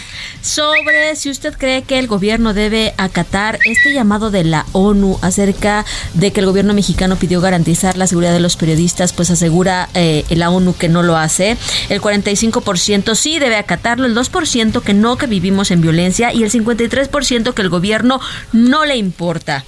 También mm, sobre nuestra segunda pregunta, ¿cómo calificaría el Congreso de nuestro país? El 7% dice que bien, que hacen su trabajo, el 12% que mal, porque evidentemente, como aquí lo comentábamos, no es un contrapeso, y el 82% que están entregados al Ejecutivo. Pues sí, es la percepción. por López Obrador. Y es la percepción y lo que nos han dejado entrever, Laura. ¿eh? Así han actuado, no como un contrapeso, sino como una ala o como un extra, un brazo extra del Ejecutivo, ¿no? Así se ha comportado últimamente el, el- el legislativo y bueno, también es parte de lo que decía el senador Ricardo Monreal la semana pasada, ¿no? Eh, ese tema de estudiar, de, de de ver que en realidad estas propuestas, muchas de ellas, o por lo menos la última, la del plan B, pues era inconstitucional y desde ahí, pues como senador, bien Ricardo Monreal tuvo la perspectiva y tuvo también el latino de decir yo voy en contra, ¿por qué? Pues simplemente porque no va, no va pegada a la Constitución. ¿Qué más, mi querida Lau? Pues hasta aquí tenemos estas preguntas. Oiga, y tenemos, tenemos eh, discos, tenemos regalos, como lo prometimos, tenemos bastantes regalitos. El primero de ellos, a ver, súbele, súbele mi Alex. No te asombres si te digo lo que fuiste. Un ingrata con mi pobre corazón. ¿Por qué? Porque el fuego de tus Está escuchando, aquí estamos escuchando, mi querida Lau, a ver, cuéntanos. Estamos escuchando ahora sí cumbia sinfónica de. Adeveras que canta Rodrigo de la Cadena. Tenemos tres discos para usted Exacto. que se comunique a nuestro WhatsApp. Por favor, que es José Luis. Es el recuérdanos. 55 18 41 51 99 55 18 41 51 99 tres discos para las primeras tres personas que nos escriban ojo que nos escriban porque no estamos marcando y pues no podemos contestar son WhatsApp escríbanos o mándenos su voice note nombre completo y qué pregunta le hacemos mi querida Laura que nos diga un instrumento que se toque en la cumbia el que quieran un instrumento, a ver, tiene muchísimos instrumentos. Estamos escuchando a Rodrigo de la Cadena con este gran arreglo que tiene instrumentos de todo. Así que solamente menciónenos un instrumento que se utilice en la cumbia y su nombre completo y se van a llevar este disco. Que además, ¿qué rolas trae? A ver, cuéntame. Mira, algunas de las canciones que trae este gran disco de Rodrigo de la Cadena es Al despertar, Me vas a recordar, Cumbia de los monjes, El listón de tu pelo, Tiene espinas del rosal, ¿Cómo te voy a Uh, la, la, olvidar? Mar de emociones, No te voy a perdonar, La cumbia del chinito, Macumba, Ándale. Que nadie sepa mi sufrir, Qué bello y muchachita consentida. Oiga, yo creo que es el disco perfecto para su para este fin de semana, ¿eh? este, Para ponerlo sí. este fin de semana, después de escuchar como 27 villancicos y 3 de Luis Miguel. Está bueno para poner este disco después para bailar. Ya con unos, con unos frasquitos encima, seguramente va a bailar y va a bailar. Vale mucho la Vale pena. mucho la pena. Así que escríbanos 55 18 41 51 99. Ahí está la pregunta lanzada por Laura. Ahí está, nombre completo. Acuérdense, si no, no hay disco. Eh, ¿Qué más informaciones tenías, mi querida Milk? Oye, José Luis, pues fíjate que Grupo Andrade, para Ajá. mejorar la situación de los niños y las niñas de. México, realizará un sorteo de un auto ABOLS 2022 totalmente nuevo. Mm. Y bueno, si ustedes quieren participar y contribuir a esta buena causa, pueden hacerlo comprando un boleto con, de solamente 100 pesitos, José Luis. 100 pesitos en la página de fundaciongrupoandrade.org.mx. Este eh, concurso tiene un permiso otorgado por la Secretaría de Gobernación con el número 2022-0235-PS02 y tiene una vigencia del 5 de diciembre del 2022 al 31 de enero del 2023. Pues ya sabe, hay que participar. ¿Nos recuerdas el, el- sitio, por favor, Mick, donde, donde pueden comprar los boletos para que se lleven este aveo sin una patinada de mosca, dirían por ahí, en esos antiguos comerciales donde vendían los automóviles? Bueno, pues esta veo. ¿Cómo pueden comprar los boletos, Milk? Recuerden, son 100 pesitos en fundación grupoandrade.org.mx. Fundacionandrade.org.mx, ahí puede usted comprar por 100 pesitos, se puede llevar un auto del año. Así que participe y ahí estamos también. Obviamente trae doble jiribilla porque lo principal es ayudar a los niños, a estos niños que están apoyando en la Fundación Andrade. Milka Ramírez, eh, Laura Mendiola, ¿les parece si hay y vamos a cotorrear la noticia antes de irnos a corte? Vámonos. Vámonos pues a cotorrear. Cotorreo informativo en A la Una. Con Salvador García Soto.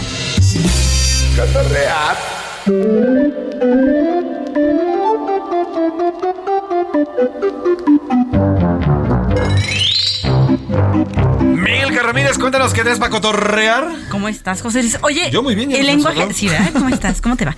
Fíjate que el lenguaje es algo que va cambiando, evoluciona claro. con los años y al final hay de repente como ciertos modismos que se van incluyendo ya el lenguaje formal, ¿no? Sí. Mira, a- a- al final el lenguaje, el lenguaje lo hacen los individuos y las sociedades. Eh, por ejemplo, hay mucha crítica por quien dice vistes o comistes o quien dice gentes, pero al final sí hay una Real Academia de la Lengua que digamos es como la más, que, es como el árbitro del, del lenguaje, pero lo cierto es que el lenguaje no es así de riguroso. El lenguaje se lleva a través de la sociedad y son las mismas comunidades las que van impulsando o modificando su lenguaje.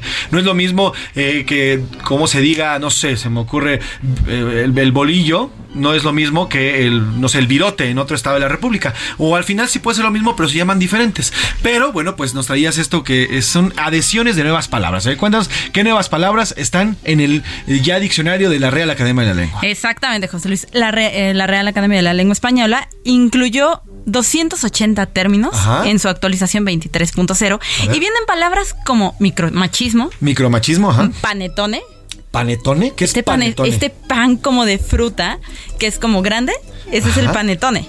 Ah, caray. Es, es un pan de hecho muy tradicional en esta época. Ya, no, ya, ya. no, no era tan común en México. De hecho, como que tiene ah, algunos años que empezó como a, a traerse y a hacerse cada vez como Ajá. más popular, ¿no? Sí, es sí. un pan como Es alto, redondo, lleno de, fruta. fruta. Ok, panetone. ¿Qué otra? Eh, mamitis, Ah, mira, mamitis. conspiranoico, Mamitis. por ejemplo. Conozco a muchos que tienen mamitis y hasta el 2023 se les volvieron a poner su, su cifra. bueno, pero ve, o sea, ya está reconocido. Hay otras como videojugador, por ejemplo, Mira, y es también. que sí es una palabra Sí, claro. realmente nueva, ¿no? De- como muy de las nuevas generaciones. La palabra también brecha, ruralizar, macrodatos, comercio electrónico. O sea, está padre porque también si nos damos cuenta, pues es un poco la evolución de, de la tecnología, pues Claro. en nuestra sociedad, ¿no? Es el tema, ¿no? Actualizar el, el- actualizar el vocabulario, estas palabras que estaban fuera, ahora ya tienen un significado y es lo que hace la Real Academia. Al final, bueno, pues el, el lenguaje, como les digo, se va, se va actualizando con base y se va construyendo con base en consensos sociales y eso es lo importante. Pues bien, ahí están las palabras, las nuevas, las nuevas palabras, mamitis. Me gusta que lo hayan incluido ya en la RAE. La próxima vez que se lo digan y que se lo diga usted a su, a su yerno, pues sí, ya existe en la RAE, le va a decir. Laura Mediola, ¿qué nos traes? ¡Vámonos! Fue la estación del Metro Valderal Donde quedó la huella de nuestro amor ¡Ay! Laura. En la, en la estación Valderas se quedó la huella de tu amor. A ver, cuéntanos por qué. Pues tenemos, tenemos realmente eh, esta nota que es del metro precisamente, aunque no del metro Valderas, Ajá. porque el famoso youtuber Yulai eh, se fue al metro para hacer estos famosos videos, ya ves que él es muy controvertido a la hora de hacer sus videos. Ajá.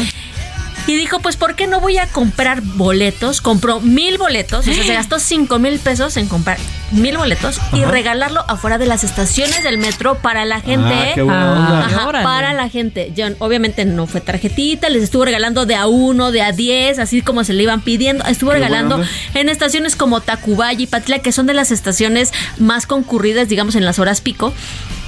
Y pues deberían de ver el video, lo vamos a subir a redes sociales. subimos, de verdad, sí. cómo, cómo se atiborró la gente. Y la gente que se enteró que le estaba regalando fue a buscarlo a las estaciones para que les tocara video, este, boletos y eh, toda esta información. La subió a su video y de verdad es que fue muy controvertido para que usted lo pueda ver en nuestras redes sociales. Vamos a subir a las redes sociales. Por lo pronto nos vamos a una pausa. A una pausa. Gracias, Milka. Gracias, Laura. Regresamos Gracias, aquí en. A la Una. Salvador García Soto. Información útil y análisis puntual. En un momento regresamos.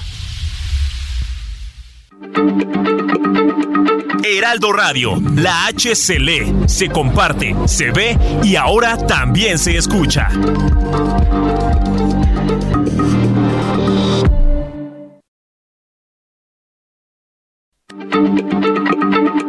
Heraldo Radio, la H se lee, se comparte, se ve y ahora también se escucha.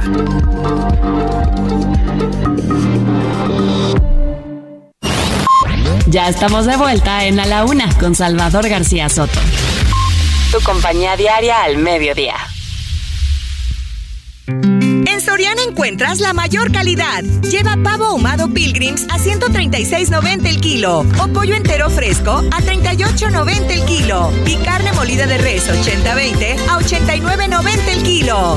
Soriana, la de todos los mexicanos. A diciembre 21, aplican restricciones.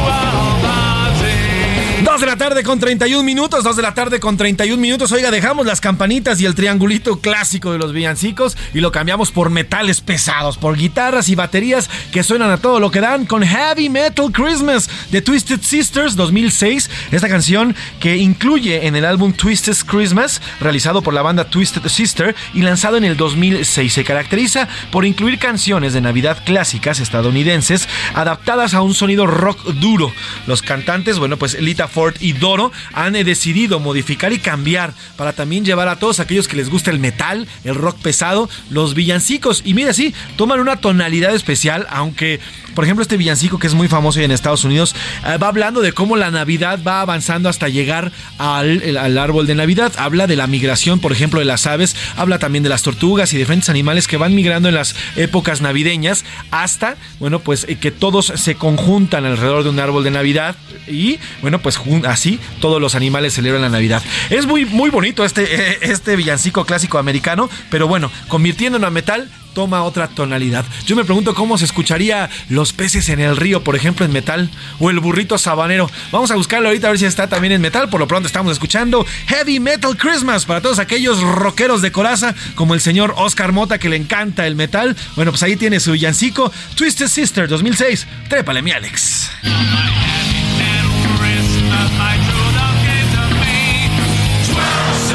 Crosses, black mascaras, bands of platforms, tattered t-shirts, pentagrams, leather jackets, hands of hairspray. A la una, con Salvador García Soto. El ojo público. En A la Una tenemos la visión de los temas que te interesan en voz de personajes de la academia, la política y la sociedad. Hoy escuchamos a Maite Azuela en Romper la Confusión. El ojo público. Buenas tardes, José Luis. Me da mucho gusto saludarte a ti y a nuestro auditorio. Antes que nada, quiero enviar por esta vía mi solidaridad a la familia de los hermanos Tirado. Y en ese sentido, empiezo con una pregunta. ¿Qué piensan los y las radioescuchas que habitan en la Ciudad de México al escuchar que la exclusiva colonia Roma es un hervidero de violencia? Si bien es un acierto que el gobierno de la Ciudad de México accione velozmente para atender denuncias de la ciudadanía, también es cierto que la policía llega tarde a la escena. Hace un mes platicábamos en este mismo espacio de la impunidad con la que una mujer puede ser asesinada en una de las colonias más exclusivas de la ciudad. Este fin de semana, en la misma colonia, donde varios extranjeros, argentinos por ejemplo, festejaron a su selección, dos hermanos y su tío fueron asesinados sin que nadie se percatara, dice el gobierno de la Ciudad de México, por un pleito inmobiliario. Si estos acontecimientos pasan en una colonia exclusiva como la Roma, donde lo que hay es presencia policial, ¿qué podemos esperar de las colonias de la periferia de la ciudad? Esas colonias en donde el metro metro más cercano se encuentra a 40 minutos de distancia y una patrulla monitorea la zona si bien le va a los habitantes cada dos o tres horas. El feminicidio de Adriana, los homicidios de los hermanos tirados y el intento de homicidio contra nuestro respetado colega Ciro Gómez Leiva destapan la cloaca de la incapacidad de la policía de la Ciudad de México y de sus alianzas con Policía Federal, con Guardia Nacional, para garantizar la seguridad de la ciudadanía. En efecto, como muchos pensarán, una ciudad tan grande como la Ciudad de México, una de las más habitadas del mundo, es imposible de cuidar. Una pregunta sería, ¿esto resulta complicado porque un gobierno se debe de encargar de que el metro funcione y al mismo tiempo de brindar seguridad a 8 millones de personas? Hemos visto en los últimos meses que las alcaldías de la Ciudad de México han intensificado la presencia de policías de proximidad que no son seguridad oficial en la Ciudad de México, pero que hay experiencias que llegan temprano a la escena. La discusión sobre un modelo de seguridad ciudadana de mando único municipal es nuevamente vigente y urgente en la Ciudad de México. Con esto termino mi comentario y espero que nos escuchemos el próximo martes. En Soriana encuentras la mayor calidad. Lleve el segundo al 50% de descuento en quesos Filadelfia, en mantequillas y margarinas Primavera, Iberia, Lala, Gloria, La Villita y Princess. Y 20% de descuento en todas las piernas navideñas del departamento de salchichonería. Soriana, la de todos los mexicanos. A diciembre 21, aplican restricciones. A la una, con Salvador García Soto. Dos de la tarde con 36 minutos, dos de la tarde con 36 minutos. Importante lo que nos decía Maite Azueta en su, en su comentario del ojo público en esta tarde. Sí, ¿eh? a ver, la Ciudad de México está plagada de narcomenudeo, plagada del crimen organizado. Lo vemos, yo, por ejemplo, eh, cuando suelo salir en las noches a algún antro, ahí usted puede encontrar a gente vendiendo droga en los baños. En fin, las autoridades lo saben y lo importante es que pongan atención en ello, que se pongan las pilas en ello para que la violencia termine. Hay colonias donde ya comienza a aumentar el flujo criminal y eso los vecinos, es lo que yo le decía ayer, los vecinos lo saben. Todo el mundo sabemos dónde vive el que roba tal, dónde, ven, dónde vive el que vende tal, dónde vive tal, pues nada más es cuestión de preguntarle a los vecinos y están cerca y también nosotros como ciudadanos denunciar. Oiga, tengo el dato nada más para que, híjole, para que se arda como yo me estoy ardiendo durísimo. Le voy a contar cuánto van, cuánta lana se van a llevar los diferentes eh, servidores públicos de aguinaldo. Así. O sea, hoy de a fuerza van a, en sus en sus cuentas van a llegar lo siguiente. Por ejemplo, en la Auditoría Superior de la Federación van a recibir un aguinaldo de cerca de 79 mil pesos. Con lo que ya al final, ya cerrando todo su salario y demás, este, este nada más diciembre se llevarían cerca de 335 mil pesos, 335 mil pesos a su bolsa. Por ejemplo, los consejeros del INE, 340 mil 174 pesitos se llevarían este año. Ahí le va cuánto se va a llevar nada más y nada menos la comisionada nacional de derechos humanos. ¿Cuánto le echa? Porque trabajó, ¿eh? La verdad es que sí trabajó y le pegó duro. Bueno, por ahí dicen.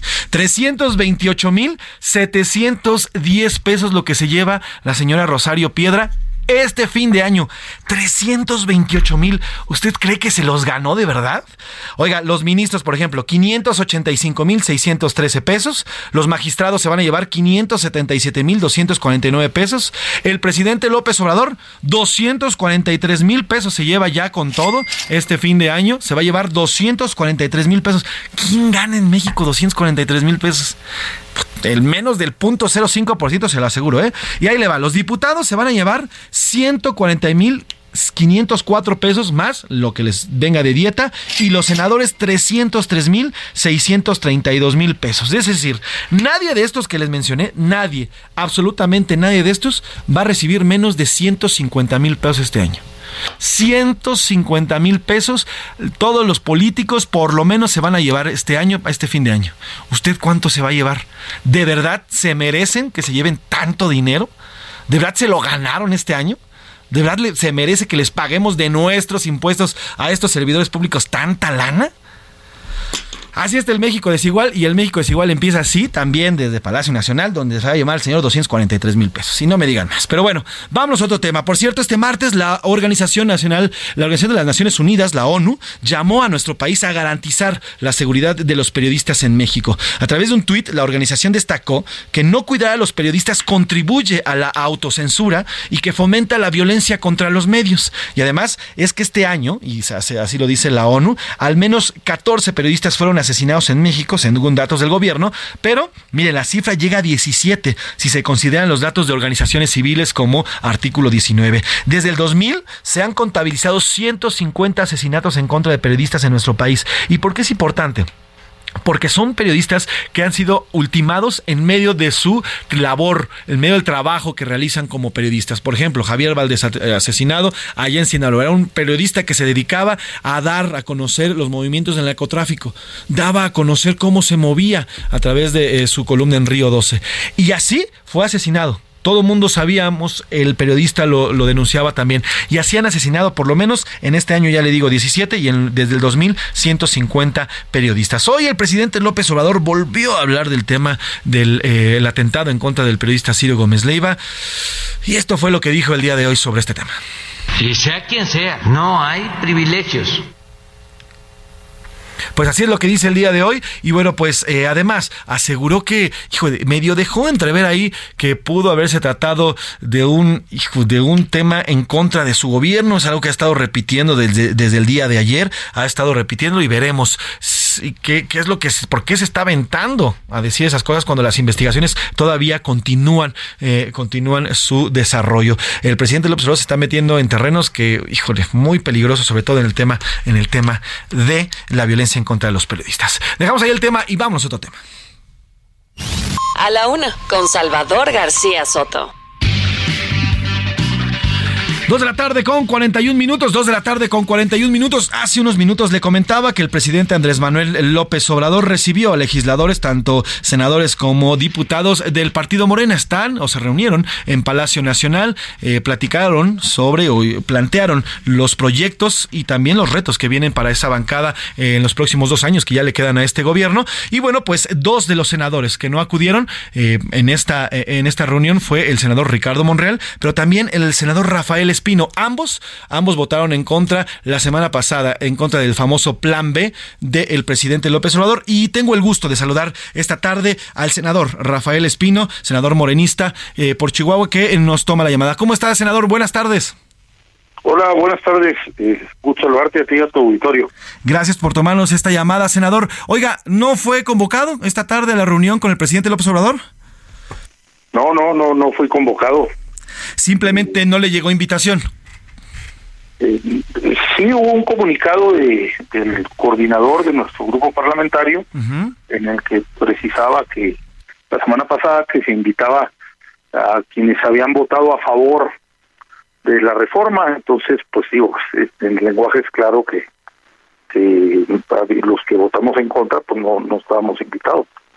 Ahora, senador Rafael, ¿para qué es esta reunión? Eh, tengo entendido que es para planear o para eh, tomar proyectos ya rumbo a, los dos años que quedan a la legislatura y también al gobierno del presidente López Obrador. ¿Para qué sirve o para qué son estas reuniones que tienen con el presidente ustedes como legisladores?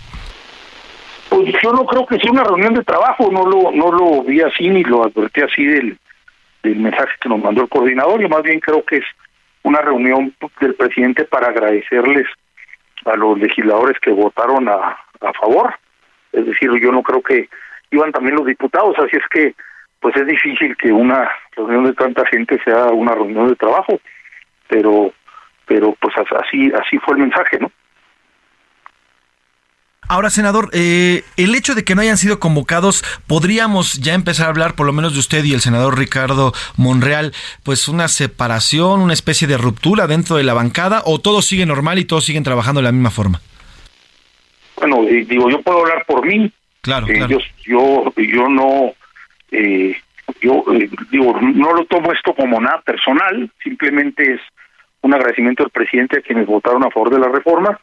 Yo emití mi voto en contra por razones que ya he expresado públicamente, fundamentalmente porque de las propuestas a las modificaciones de ley advierto que existen vicios de inconstitucionalidad. Yo soy abogado, he practicado leyes desde hace mucho tiempo, y en estas modificaciones a las seis leyes y la nueva ley que se expidió, la Ley General de Medios de Impugnación en Materia Electoral, había otras, la Ley de Comunicación Social, de Responsabilidades Administrativas, principalmente la de partidos políticos y las instituciones y procedimientos electorales, pues desde mi punto de vista había eh, disposiciones que iban más allá de algo de algunas otras de rango constitucional.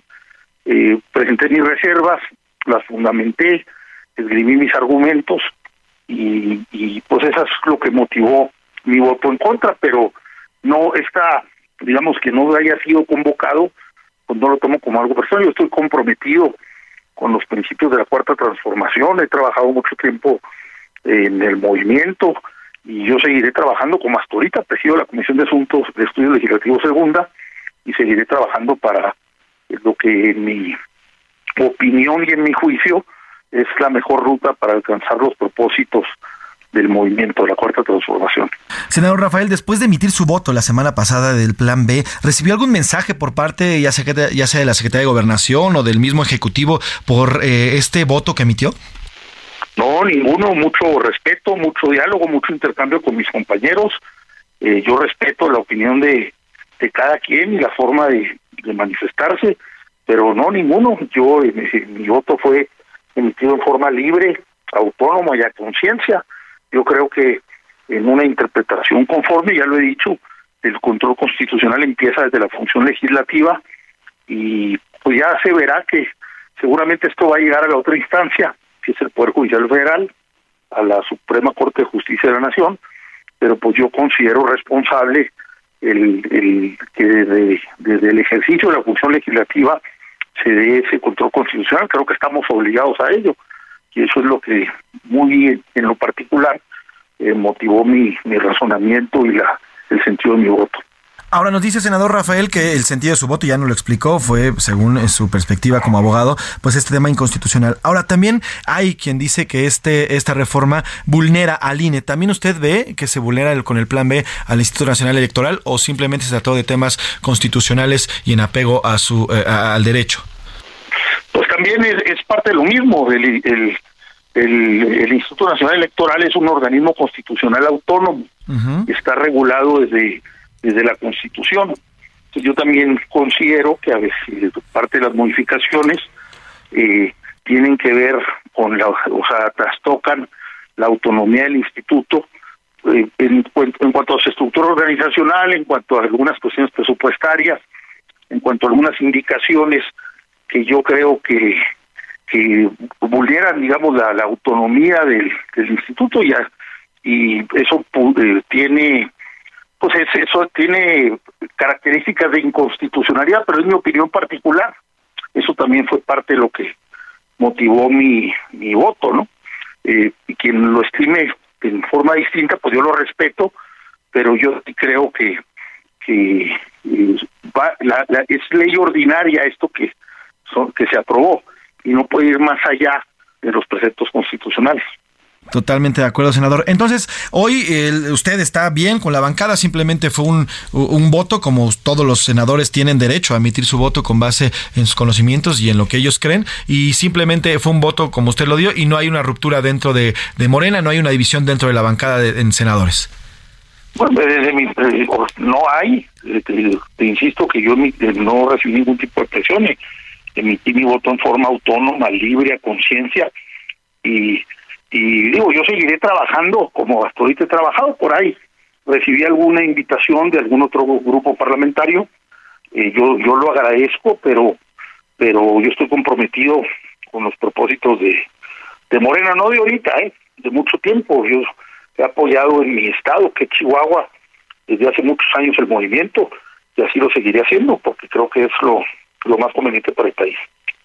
En caso, senador, y ya como y ya eh, como última pregunta, en caso de que hubiera algún tipo de expresión por, por ese voto que emitió, usted definitivamente no se cambia porque la, lo que nos dice es que nos, ya le habían ofrecido, ¿no? En, en, el, en esta bancada eh, plural, si que se juntara, pero bueno, pues usted rechaza esta opción y definitivamente si no es con Morena, no es con nadie.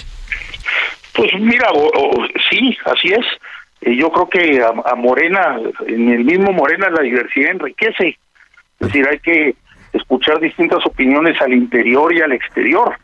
Eh, todas las, las líneas hegemónicas, pues a la postre no son convenientes. Entonces, yo seguiré ejerciendo mis votos a conciencia, manifestándome libremente y cumpliendo con mi trabajo parlamentario eh, a mi, en, la, en la mejor forma en la que yo pueda. ¿Ve una línea hegemónica en estos momentos, senador? ¿Perdón? Le, ¿Ve una, una línea hegemónica, como se acaba de decir? ¿Ve eso ahorita en este momento? No, no, no, no, no, eh, eh, creo que no son buenas, ¿no? O sea, yo creo que siempre hay que, precisamente el Parlamento es debate, es intercambio de ideas, es diversidad. Sí, sí. Y debe ser al interior y al exterior. Yo no he recibido más que intercambio de opiniones con mis compañeros, respeto y diálogo de altura, y yo seguiré cumpliendo con mi función parlamentaria como lo he venido haciendo hasta ahorita. Nadie le dijo tiene que votar sí o sí a favor de la línea B- de la prueba B. Nadie le dijo eso. A mí nadie. por eso, por eso eh, Votó en voto conforme conforme creo que debo votar. Yo insisto, soy abogado y pues estoy muy tranquilo. Simplemente eh, no, no no no veo cómo hubiere podido votar de otra forma. Yo en particular respetando siempre lo, el voto de cada quien y la opinión de cada quien. Ya por último, eh, senador, como abogado, ¿usted le ve vida, le ve futuro a este plan B o se va a quedar en las instancias judiciales? Me refiero precisamente a la Suprema Corte. Yo creo que, que tiene eh, vicios de inconstitucionalidad y creo que a varias de las disposiciones se revertirán en la Corte, pero es una opinión. Claro, sí, sí, vamos, A, vamos a ver qué opinan los ministros, ¿no? Totalmente de acuerdo. Pues senador, senador eh, Rafael Espino, gracias por estos minutos y le pido que sigamos en contacto cualquier cosa que podamos platicar. Ahí estamos eh, echándole una llamada, ¿le parece? Te agradezco mucho el interés. Al contrario. Gracias a usted, senador eh, Rafael Espino. Bueno, pues ya nos dijo, ¿eh? Y por ahí nos adelantó que lo más probable es que se quede ahí en instancias judiciales. Vámonos con otro tipo de juegos, porque ya está aquí el señor Oscar Mota. Los deportes en A la Una con Oscar Mota. Señor Oscar Mota.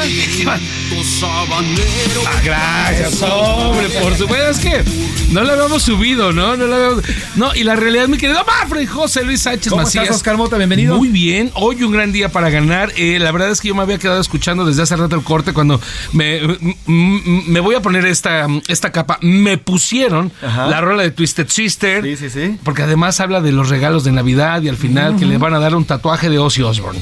Entonces, ojalá pueda así para todos. Les deseo muchos tatuajes. Bueno, te pusimos el burrito sama- samanero. Sí, en- ya necesito. ¿no? en Esa- metal. Esa se la voy a cantar directamente a mi perrita porque este sí le queda más o menos. Mi querido Mafre, muchas cosas que platicar. A, A ver, rápidamente. Obviamente, entre eh, los diversos contactos que nosotros tenemos, viajamos rápidamente allá a la Argentina. Y entonces me traje este, mm, esta notificación especial. Argentinas 1915, bienvenidos, campeones del mundo, autorizado directo a final de pista 1-1, aproximación visual, notifica establecido en final, el altímetro 1015. Bueno, 1015, muchas gracias. Eh, ahí vamos para edición. Es el audio original de cuando obviamente va arribando el avión que traía a los campeones del mundo. Argentina va entrando obviamente a su país y entonces pues es el audio original de cuando con la torre de control le dan este permiso para eh, obviamente aterrizar. Pues dice, bienvenidos campeones del mundo. Sí, boludo, si no los vamos a acabar nunca, ¿eh? Cuatro Pero bueno, está bien. millones de personas, cuatro millones de personas están festejando, no solamente como bien platicas ahí en los alrededores y inmediaciones del obelisco, sino pues en todo, eh, eh, en toda esta zona, ¿no? Todas estas avenidas, todas estas calles, eh, festejando de todo, de todo tipo. Se han dado cosas increíbles que uno dice, mi querido Marvin, a ver, son los campeones, lo esperaron 36 años. Yo diría que por ahí tenía que haber algún plan en el caso de que y que tal que sí, ¿no? Podríamos ser campeones. Pues resulta que ahora lo fueron y están obviamente Messi, están Enzo, está obviamente Julián y todos arriba de estos eh, autobuses descapotables. Los Sí, podremos sí. conocer de este lado, conocer de este lado como turibuses. Que, y hay una que escena. para nosotros que no somos campeones de nada, nada más sirve para eso. para Por lo menos, ¿no? Así- Me encantaría. Yo voy a llegar hacia mi casa, ¿no? Cuando me voy de fiesta, voy a llegar en un turibús ahí saludando. Eh, bueno, casi le- le- les corta la cabeza con los cables de luz a Ah, estos sí. jugadores. Hay una escena que afortunadamente termina siendo ya anecdótica, eh, eh, da un poco de risa, pero si en el momento dices, ¿qué hombre? Porque si Messi se termina como agachando, imagínate tanto esperaron para que me los vayan a electrocutar. Imagínate, no, no, bueno, manchen. qué miedo, sí, qué miedo. Entonces, bueno, ahí está. A los que también recibieron el día de hoy, porque también se hizo un desfile y obviamente ya en el país, fue a los eh, jugadores de Marruecos, que también obviamente los Claro. festejaron, los recibieron en grande. Entonces, un par de, de festejos importantes.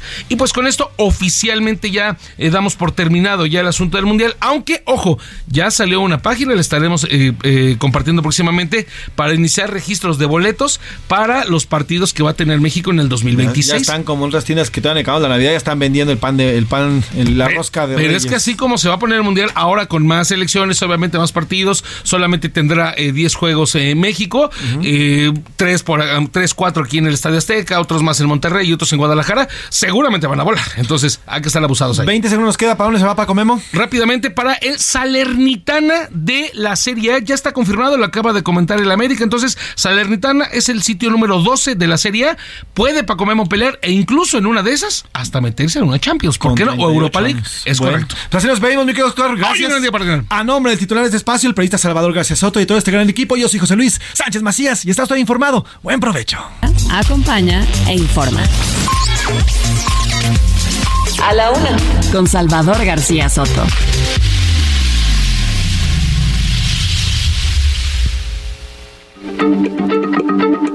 Heraldo Radio, la H se lee, se comparte, se ve y ahora también se escucha.